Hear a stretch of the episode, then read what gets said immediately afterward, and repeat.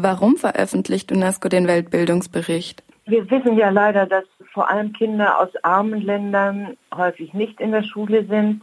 Andere Kinder sind von Bildung ausgeschlossen, weil sie in einem Kriegsgebiet wohnen oder weil sie auf der Flucht sind zum Beispiel. Wir wissen aber, wir, wir ahnen das, wie viele es sind, aber um es genau zu wissen, um auch abschätzen zu können, was man tun kann, müssen wir zählen und müssen die einzelnen Länder fragen, wie viele Kinder sind es denn? Und dann kann man daraus ja die richtigen Schlüsse ziehen und vielleicht auch die richtigen Dinge tun, um das zu verbessern.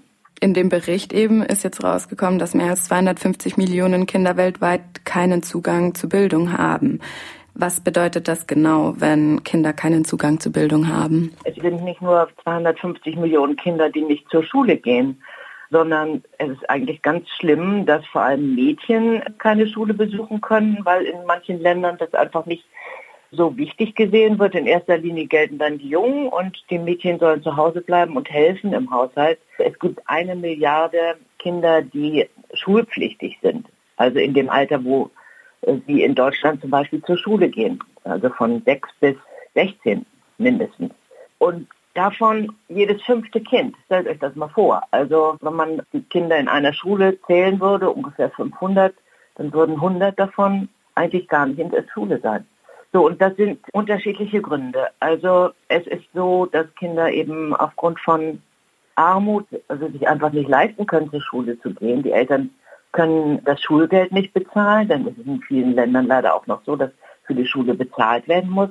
Sie können keine Bücher bezahlen, keine Schulkleidung, kein Schulmaterial, also bleiben die Kinder zu Hause. Oder sie bleiben deswegen zu Hause, weil sie arbeiten müssen für die Eltern entweder im Haus oder auf dem, auf dem Hof arbeiten müssen oder in Fabriken geschickt werden. Oder es ist Krieg in diesem Land und deswegen sind die Schulen geschlossen. Und in welchen Ländern haben die Kinder dann am wenigsten Zugang zu Bildung? Also man muss leider sagen, das ist in Afrika, in dem Gebiet dann südlich von der Sahara. Da ist die Armut am größten und in manchen Teilen von Südostasien auch. Und dann natürlich die ganzen Kriegsgebiete, die ihr aus den Nachrichten kennt, also Afghanistan, Syrien, Libanon. Da ist natürlich ein gewaltiger Mangel an Bildung und Kinder, die gar nicht zur Schule gehen können, weil es zu gefährlich ist. Wie können wir, und mit wir meine ich jetzt aus Sicht der Kinder, Kinder dabei unterstützen, mehr und besseren Zugang zur Bildung zu bekommen?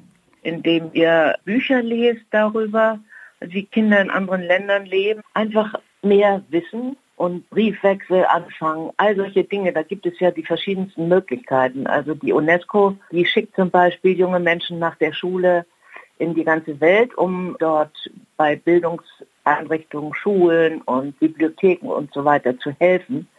So etwas kann man sich ja mal vornehmen für die Zeit, wenn man solche Entscheidungen treffen kann. Absolut.